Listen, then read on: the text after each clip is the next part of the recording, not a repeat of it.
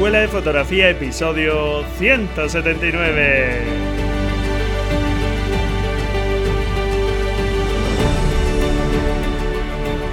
Hola, hola, ¿qué tal? Bienvenido a este nuevo episodio del podcast La Escuela de Fotografía. Un podcast para amantes de la fotografía, para personas que están buscando su propia voz en la fotografía, que quieren desarrollar su creatividad conseguir sus metas a través de este bonito medio de expresión que es la fotografía. ¿Qué tal? ¿Cómo va todo? Espero que estupendamente, a pesar de las circunstancias que como ya sabemos todos, pues son cuanto menos un tanto extrañas. Y aquí en España la verdad es que la situación se está complicando con, bueno, pues la salida del confinamiento estamos teniendo otros repuntes y espero que, bueno, pues todos tengamos la cabeza suficiente y el sentido común para al menos seguir las recomendaciones sanitarias y que pongamos nuestro granito de arena para que la enfermedad esté contenida, al menos. Y en este episodio volvemos a un episodio de preguntas y respuestas que hace bastante tiempo, la verdad, que no preparaba un episodio de este tipo y bueno, pues creo que ya tocaba un episodio así y mm, sin duda creo que es interesante este tipo de episodios para aclarar distintas cuestiones y distintos temas que bueno, pues quizá te hayan ocurrido, te hayas preguntado en alguna ocasión, pero que sin duda puede ser interesante conocer problemáticas en torno a alguna temática.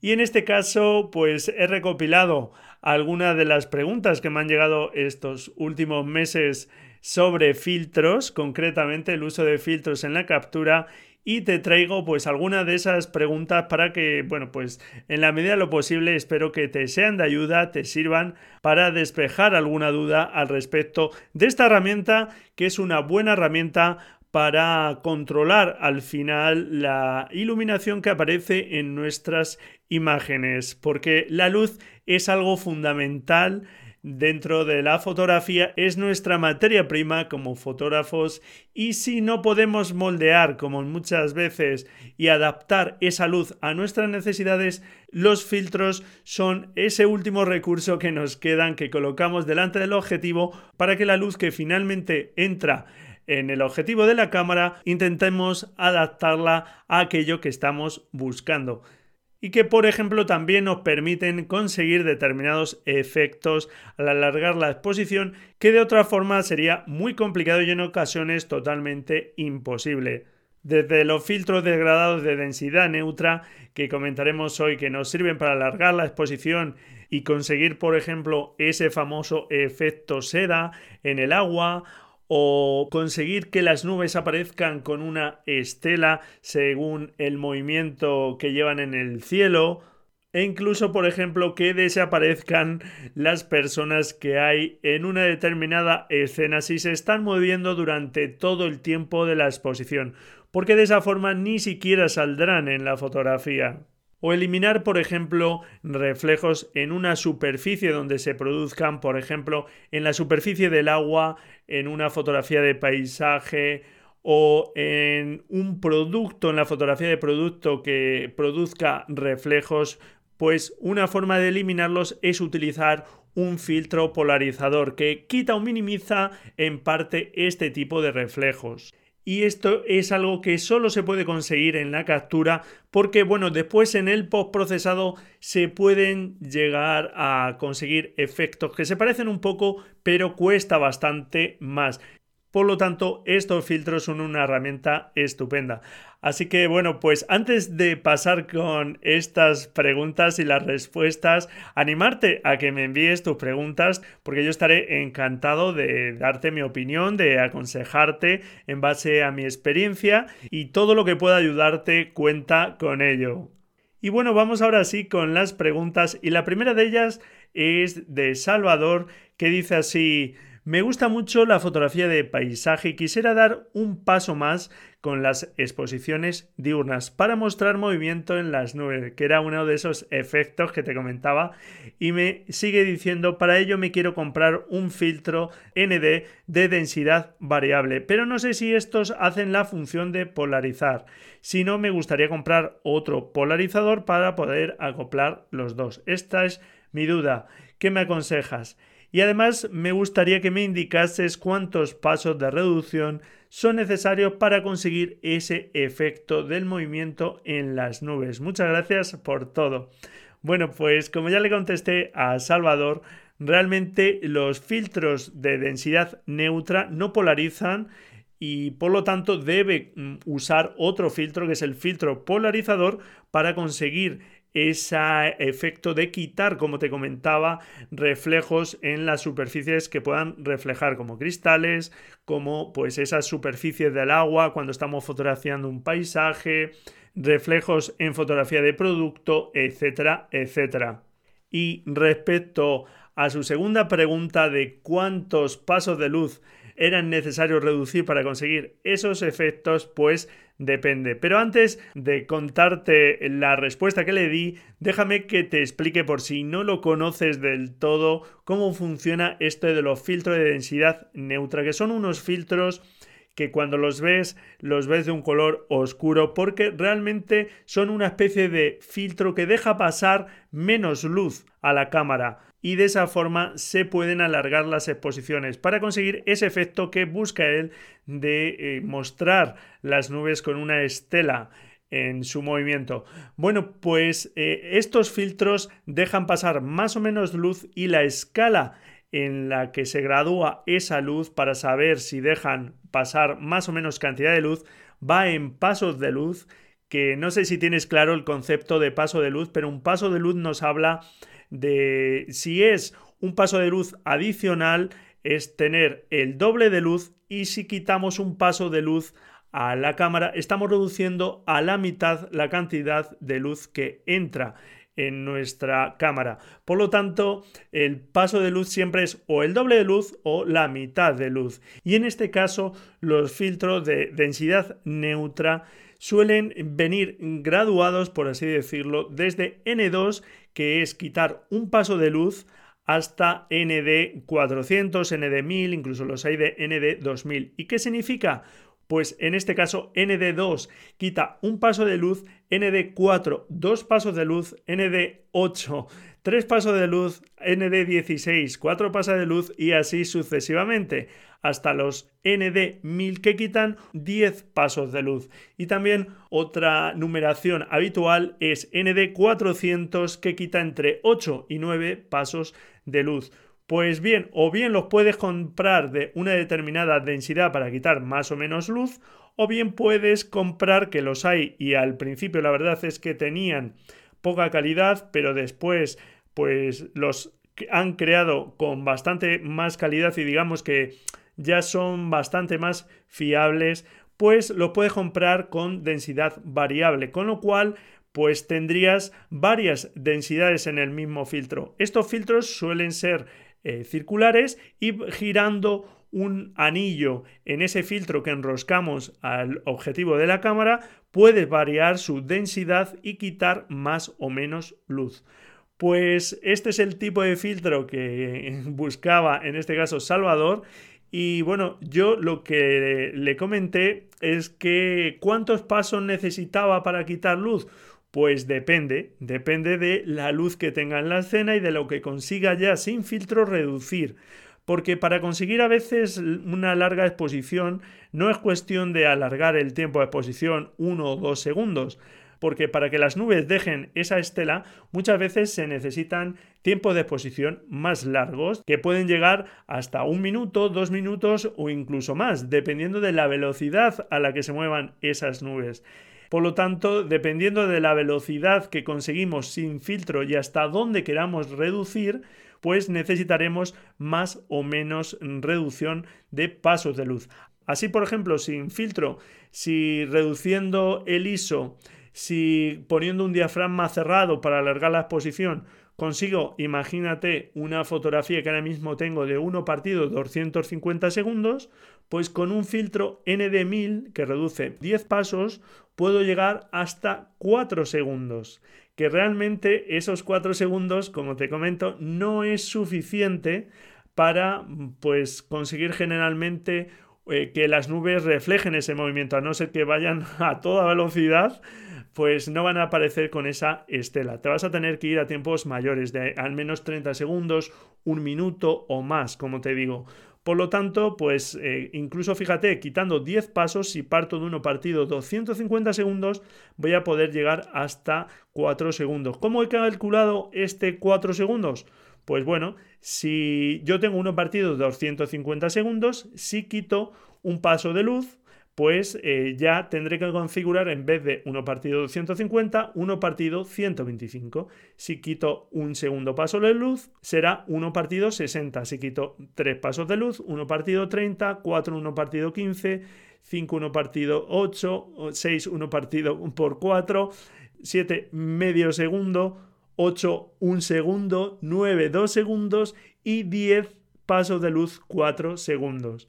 Pero fíjate, si en lugar de partir de una velocidad de 1 partido 250, si parto de una velocidad de 1 partido 15, con el mismo filtro de reducción de 10 pasos y siguiendo esta misma regla de ir quitando pasos de luz, pues ya llegaría hasta los 64 segundos, que por ejemplo ya me aseguran que prácticamente a no ser que la velocidad de las nubes sea muy baja, pues digamos que ya va a haber un movimiento en esas nubes, mm, seguro. Que sea mayor o sea menor también va a depender de su velocidad. Pero fíjate cómo dependerá de la luz que pueda conseguir reducir de entrada sin filtro y de la velocidad de las nubes, pues tendré que ajustar realmente la exposición. Pero es verdad que para este efecto de la estela de las nubes se necesitan bastantes pasos de luz. No reducir simplemente dos o tres pasos de luz o algo así, sino ir, por ejemplo, a 9 o 10 pasos de luz. Por lo tanto, un ND400, ND1000 sería lo conveniente. Y un filtro variable puede ser interesante porque tenemos un abanico grande de filtros. La calidad no va a ser exactamente la misma, pero es muy posible que obtengamos un resultado parecido. Así que, bueno, pues ese cálculo del número de pasos que tienes que reducir dependerá de eh, la velocidad de partida y hasta dónde tienes que llegar en base al efecto que quieres conseguir. Y para eso no queda más remedio que hacer pruebas en el momento y ver lo larga que tenemos que conseguir que sea esa exposición. Y en base a eso, utilizar estos filtros de densidad neutra. Pero como te digo, esos al menos 9-10 pasos de luz son necesarios para este tipo de fotografías. La siguiente pregunta, y es muy habitual, de Ana, me decía, te comento, tengo dos objetivos cuyas medidas para filtros son 52 y 67 milímetros respectivamente y quiero comprar un buen filtro ND para largas exposiciones diurnas y no sé de qué tamaño comprarlo, ya que hay diferencia en el precio. La duda es si compro un filtro de 52 y un anillo adaptador para adaptar ese tamaño de filtro al 67 o un filtro de 67 con un anillo adaptador al de 52. ¿Qué me aconsejas? Pues bueno, en este caso lo recomendable siempre es comprar el filtro de mayor tamaño porque de esa forma cuando lo uses en los objetivos que tienen diámetro más pequeño, el tamaño del filtro siempre va a ser superior al tamaño del agujero del diámetro que tiene ese objetivo. Y de esa forma es menos probable que nos ocurran efectos de halos por las esquinas utilizamos objetivos angulares, sobre todo, etc. Y también una recomendación es que en lugar de utilizar varios anillos adaptadores que den mucho salto, es mejor que se compren un anillo adaptador para cada uno de los objetivos que tenemos, para que no tengamos que estar acoplando anillos, que es muy fácil que los hayas visto que hay eh, que se venden en conjunto tanto de forma incremental para ir subiendo en tamaño como de forma eh, decreciente para ir reduciendo, que esto es lo que no sería deseable, que en un objetivo más grande pongas filtros más pequeños, sino a la inversa, que en un objetivo más pequeño pongas filtros más grandes, pero como te digo, lo ideal, en lugar de estar acoplando ahí dos o tres anillos eh, porque hay un salto entre esos diámetros, pues que tengas directamente el anillo que pasa, eh, por ejemplo, en el caso de Ana, de 52 a 67, sin pasar pues por otras medidas como puede ser de 52 a 55, de 55 a 58, de 58 a 62 y de 62 a 67, por ejemplo. Fíjate que ahí estamos usando cuatro anillos adaptadores y lo ideal es tener en todo caso uno de 52 a 67, porque lo ideal es que el filtro de la cámara esté lo más pegado al cristal del objetivo. De esa forma será más difícil también que ocurran otro tipo de efectos que le pueden ocurrir a los objetivos de que se cuelen determinados efectos de luces parasitarias y como te digo es mejor que ese filtro esté lo más cerca posible. Y si ponemos muchos anillos, estamos separando ese filtro del objetivo de la cámara. La siguiente pregunta es de Elena que me preguntaba, estoy entre dos filtros ND1000 de la misma marca, uno es Slim y más caro que el otro. ¿Cuál es la diferencia entre un Slim y no Slim? Bueno, pues eh, precisamente el Slim lo que hace es justo lo que te estoy comentando, es delgado porque intenta que esté lo más cerca del objetivo para no separar ese filtro, para que realmente esté lo más cerca posible de la lente del objetivo. Por lo tanto, siempre es mejor un Slim, pero también es verdad que suelen ser más caros y a veces quizá no compensa ¿no? esa diferencia de precio. Pero bueno, pues realmente si ves que hay uno que es eh, de tipo Slim es porque es delgado para que intente, como te digo, pues eh, ocupar lo mínimo posible, separarse lo mínimo posible del objetivo. Y vamos con la siguiente pregunta de Luis que me decía, me gustaría que me aconsejases un poco qué filtro ND comprar, ya que soy bastante nuevo en este mundillo y quiero empezar a hacer algo de larga exposición. Sé que existen filtros ND uniforme, degradados, pero no sé bien cuándo usar cada tipo de filtro y por dónde me aconsejarías empezar. Gracias. Y la verdad es que como todo, pues depende de qué quiere hacer uno y mi consejo puede, va a depender un poco del uso que uno le quiera dar. Por ejemplo, si uno hace fotografía de paisaje, creo que uno de los filtros que más le pueden interesar si no está eh, de momento pensando en largas exposiciones es un filtro de densidad neutra pero degradado para que quite más luz en la parte superior que esto es algo muy muy habitual en la fotografía de paisaje que el cielo generalmente pues tiene más luz que la parte de la Tierra y por lo tanto este tipo de filtros degradados eh, nos sirven para igualar la luz en ambas partes de la escena y conseguir pues ya de partida que la parte del cielo no se nos sobreexponga y pierda ahí detalle, colores, etc. Aunque también es cierto que en el procesado, en el revelado concretamente, pues todos los programas de hoy día, eh, Lightroom, Capture One, Camera Raw traen herramientas del filtro degradado. Entonces se puede simular, digamos, esto con el revelado de los archivos RAW. Aunque naturalmente, pues si esto lo consigues ya en la captura, eso que llevas ya, mm, digamos, conseguido y tampoco tienes que luego forzar tanto el archivo RAW si quieres reducir más cantidad de luz. Digamos que ya de partida partes de un RAW que tiene una luz más igualada y que, bueno, pues estás más cerca a conseguir una luz eh, más impactante generalmente en las fotografías. Así que en fotografía de paisaje yo sí recomiendo mucho ese filtro. Sí lo recomiendo de hasta tres pasos porque los hay de uno y dos pasos pero quitan muy poquita luz, es poco perceptible y el que realmente sí se nota más es el de tres pasos. Y los hay de gradación suave y de gradación más abrupta. Y yo te recomiendo el de gradación suave. Me parece que tiene más uso, que es algo más polivalente. A mí de partida, por ejemplo, ese filtro para empezar para paisaje me parece estupendo. Pero sin embargo, por ejemplo, si uno quiere pues eh, conseguir estos efectos de conseguir una estela en las nubes, alargar la exposición para conseguir ese efecto del efecto seda en el agua, pues sin duda un filtro de densidad neutra es lo conveniente para empezar. Pero sin embargo, si uno no hace paisajes, si uno no quiere alargar las exposiciones y sin embargo pues si tiene esta problemática de los reflejos, pues se puede empezar por un filtro polarizador. Entonces, bueno, pues digamos que por dónde empezar depende un poco de las inquietudes, como decía. A ver, un kit bastante completo de filtros Pues podría ser un filtro de densidad neutra de reducción de 3-4 pasos, otro de 9-10 pasos, estos de densidad neutra, ¿vale? Para quitar eh, luz, para restar pasos de luz. Otro degradado de 3 pasos, como te decía antes, para el paisaje, por ejemplo. Un filtro polarizador también podría ser interesante para el paisaje, para fotografía de producto, por ejemplo, como te digo, para quitar ciertos reflejos.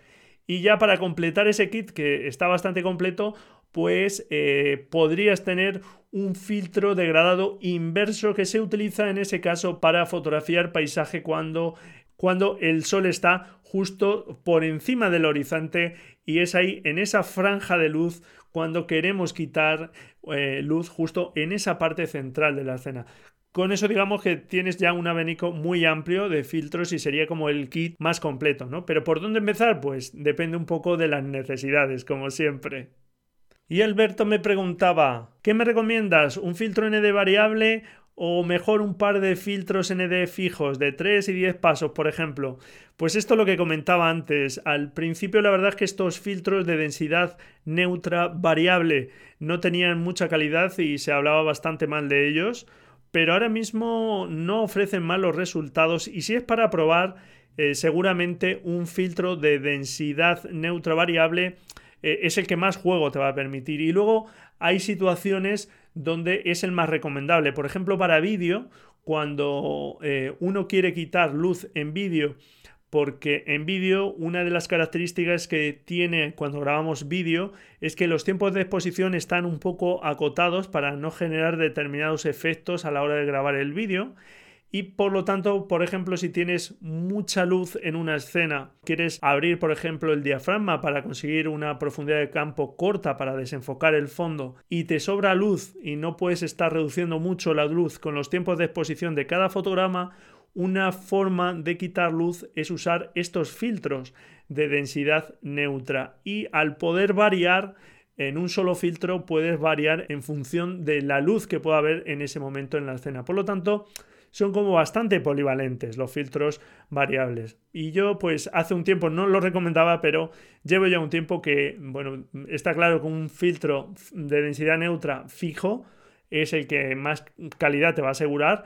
También dependiendo de la fabricación, naturalmente, eh, aquí no hay ninguna pregunta que me hable de la fabricación de los filtros, pero los hay de plástico malo, de mala calidad, los hay de resinas que no dejan de ser una especie de plástico, pero de buena calidad y más o menos dan buenos resultados, y los hay de cristal que serían em, por lo menos de partida los que más calidad nos ofrecen. Por lo tanto, pues eh, ya va a depender también de la fabricación, ¿de acuerdo? Estos de densidad variable mm, sí que suelen ser todos de cristal, porque eh, no podría ser de otra forma, no se conseguiría la calidad que se están consiguiendo con estos filtros, ¿vale? Entonces, bueno, pues depende un poco de qué comparemos, qué clase de filtros comparemos, pero ahora mismo los filtros de densidad variable pues no están ofreciendo mal resultado.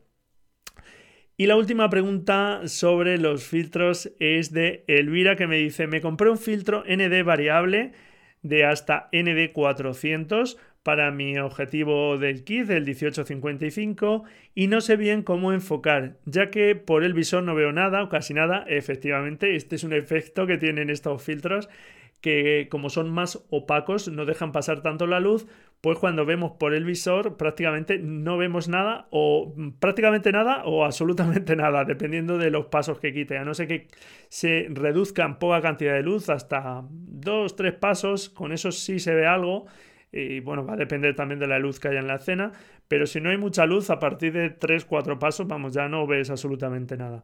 Y bueno, pues dice, yo calculo los parámetros de la escena y enfoco en automático, pero si paso a enfoque manual, al enroscar el filtro, se me puede mover porque el anillo de enfoque mm, va muy suave. Dice, se hace así, hay otra forma. Bueno, pues como le comenté a Elvira, efectivamente eh, uno de los problemas que tienen estos filtros de densidad neutra es un problema al enfocar, por lo que te digo, porque eh, a través de la lente se deja pasar ya muy poca luz y los objetivos pues tienen muy difícil enfocar con el filtro puesto. Por lo tanto, efectivamente se puede enfocar en automático y una vez que enfocamos pasar a enfoque manual, poner el filtro y bueno, pues ya disparar sabiendo que con enfoque manual no se nos va a mover. El problema que ya me planteaba es que como ese objetivo, pues al enroscar el filtro se mueve con facilidad, que se le podía mover el enfoque. Como yo le dije, bueno, pues eh, a ver, eh, si lo sujeta un poquito y lo mete con cuidado, no, no tiene por qué moverse el anillo de enfoque, ¿de acuerdo? Luego otra cosa que podía hacer era pasar a modo manual realmente cuando ya tenga el filtro enroscado porque eh, al menos con el enfoque en automático el motor hace un poquito de freno y no hace que se mueva tanto y bueno pues tal y como me comentó luego no tuvo ningún problema y otra forma de enfocar utilizando estos filtros en lugar de estar pasando de enfoque automático a manual, etcétera, es disociar el botón de disparo del enfoque. De esa forma, hasta que no pulsemos otra vez el botón de enfoque, pues eh, al disparar no va a cambiar el enfoque. Por lo tanto, bueno, pues eh, ya sabes que tiene bastante ventaja lo de disociar el botón de, enfoque del, del disparo y una de ellas aquí sería no tener que estar cambiando entre enfoque automático y manual. Pero bueno, este paso, digamos, de tener que quitar el filtro, enfocar y volver a poner el filtro, digamos que tienes que pasar por él.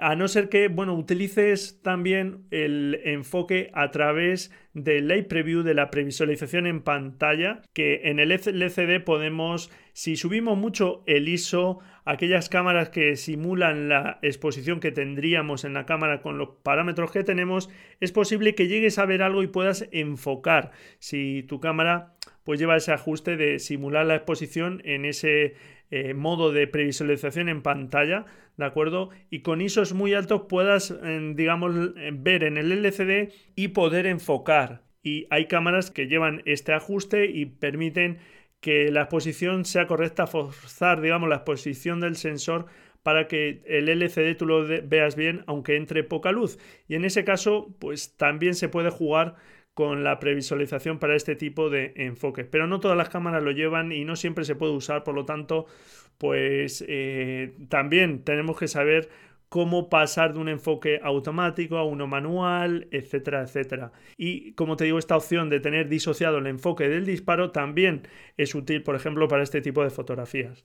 Y adicionalmente a todo esto ya sabes que existen los circulares de los que hemos hablado, que hay que comprarlos del diámetro del objetivo que tengamos y luego anillos adaptadores para los tamaños más pequeños, de diámetros más pequeños y existen los de formato cuadrado o rectangular que hay que usar un portafiltros y que bueno, pues ese filtro y esos portafiltros los puedes utilizar del mismo tamaño en todos tus objetivos, a no ser que sean de tamaño más reducido, pero bueno, generalmente se suelen comprar pues al menos de ancho unos 10 centímetros, es el tamaño más estandarizado y te sirven para cualquier objetivo, pero luego también es cierto que sí hay que comprar anillos adaptadores de ese portafiltros también para los distintos diámetros que tengamos, o sea que no nos libramos del todo de los anillos adaptadores.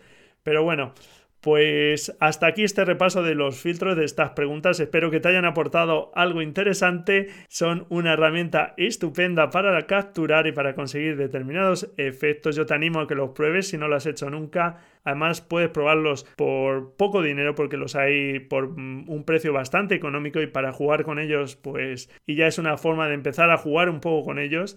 Así que bueno, pues hasta aquí estas preguntas y vamos ahora con la agenda visual.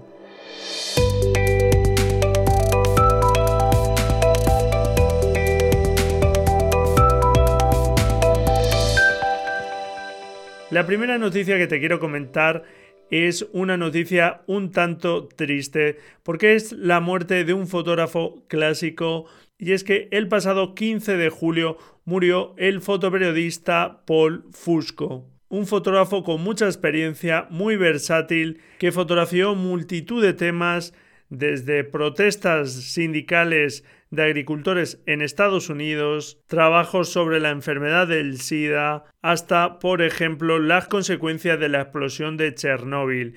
Pero sin duda su trabajo más conocido fue el viaje que hizo junto al féretro de Robert Kennedy tras su asesinato en junio de 1968, que por desgracia tuvo el mismo trágico destino que su hermano, el presidente y asesinado años antes, John Kennedy.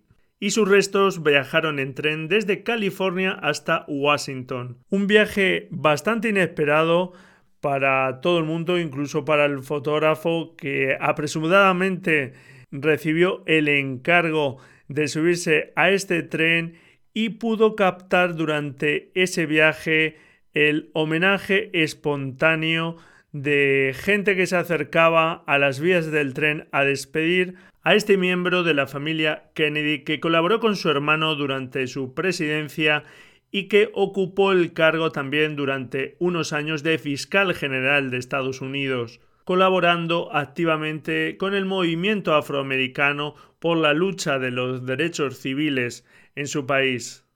Paul Fusco disparó más de mil fotografías desde el tren en marcha y su trabajo sin duda fue un testimonio de aquel hecho histórico. Aunque realmente la fama le llegó mucho tiempo después de aquel suceso porque en ese momento no se utilizaron esas fotografías, no se publicaron y no fue hasta 40 años después cuando se publicó ese trabajo en un libro que recoge el sentimiento de un país ante aquellos sucesos. Y es que el tiempo pasa inexorable y este fotógrafo de la agencia Magnum nos ha dejado a los 90 años de edad tras una dilatada carrera profesional y ahí nos deja su legado, su estupendo legado con toda su obra fotográfica. Así que si quieres conocer la obra de este fotógrafo, es un momento estupendo para acercarte a su obra. Desde aquí vaya mi pequeño y humilde homenaje a este gran fotógrafo. Noticia que conocí a través de Sataka Foto. También te quiero volver a recordar el concurso de fotografía de Huawei con el que puedes conseguir estupendos premios. Y si eres usuario de Huawei, de esta marca que viene apostando por la fotografía con su serie P, creando teléfonos móviles con cámaras Leica de altísimas prestaciones. No debes perderte el concurso internacional de fotografía que vuelve a organizar esta marca Huawei llamado Nest Image. Y es que el primer premio de este concurso son 10.000 dólares a la fotografía que gane el concurso. Y hay otros 15.000 euros para los ganadores en las distintas categorías en las que se puede participar. Y además todos los ganadores y los 50 finalistas del concurso se van a llevar su terminal más avanzado, el último modelo, el Huawei P40 Pro y puedes participar en este concurso de fotografía y vídeo en alguna de las seis categorías de las que está compuesto, que son retrato, diferentes perspectivas, cortometrajes, secuencias con historia, fotografía nocturna y fotografía cotidiana. Y puedes hacerlo desde con una sola imagen hasta 30 imágenes que puedes subir en la plataforma que te voy a dejar en la nota del programa donde también tienes información sobre este concurso o bien compartiendo esas imágenes en Instagram con el hashtag almohadilla Huawei Nets. Te lo dejo también ahí en la nota del programa y si lo haces pues échale ganas, no pierdes nada por intentarlo y a ver si hay suerte. Mucho ánimo. Te quiero recomendar una exposición que está abierta hasta el 3 de octubre en la escuela EFTI en Madrid del fotógrafo Jesús Montañana, bajo el nombre Lo que no se ve, que muestra distintos escenarios donde por desgracia han ocurrido actos de violencia machista y trata de denunciar y concienciar sobre este terrible drama en la sociedad actual. Un trabajo que ha sido ganador en el prestigioso Seminario de Fotografía y Periodismo de Albarracín, organizado desde hace ya 20 años por Gervasio Sánchez y Sandra Balcells, y si puedes acercarte por la escuela EFTI en Madrid, seguro que no te deja indiferente. Y buena falta que nos hace seguir concienciando sobre esta lacra de la violencia machista, donde la fotografía, como en este caso, también puede poner su granito de arena. Noticia que conocía desde Foto DNG Magazine. Y para terminar, una noticia rápida es la reciente aparición de las Canon R5 y R6, las Canon de gama alta y gama media, digamos, sin espejo de esta firma de Canon. Y es que más allá del hecho de la presentación de estas cámaras y de varios objetivos para este tipo de cámaras, lo que parece ya un hecho es que si marcas que hasta no hace demasiado tiempo todavía se aferraban al sistema reflex, hoy día ya tienen claro estas marcas que las sin espejo están aquí para largo tiempo, han llegado para quedarse y ahora la duda está más bien en el tejado contrario porque ya veremos qué pasa durante estos próximos años con el sistema reflex. Pero bueno, yo lo auguro todavía años de vida e incluso es posible que se mantenga así, sigue evolucionando. Noticia que conocí a través de Fotolari y que, bueno, ya sabes que no hablamos aquí mucho de cacharreo, pero que me parecía interesante comentar más que nada por la evolución en cuanto al mercado de los tipos de cámaras más recomendados. Y bueno, pues hasta aquí este episodio, espero que te hayan gustado estas preguntas y respuestas sobre filtros. Te animo a que me envíes cualquier tipo de pregunta, duda que puedas tener. Encantado si me dejas tu valoración y tu reseña en iTunes, tus comentarios y tu me gusta en iBox. Muchísimas gracias por estar ahí al otro lado. Felices fotografías y nos escuchamos el próximo episodio, si tú quieres, claro. Adiós.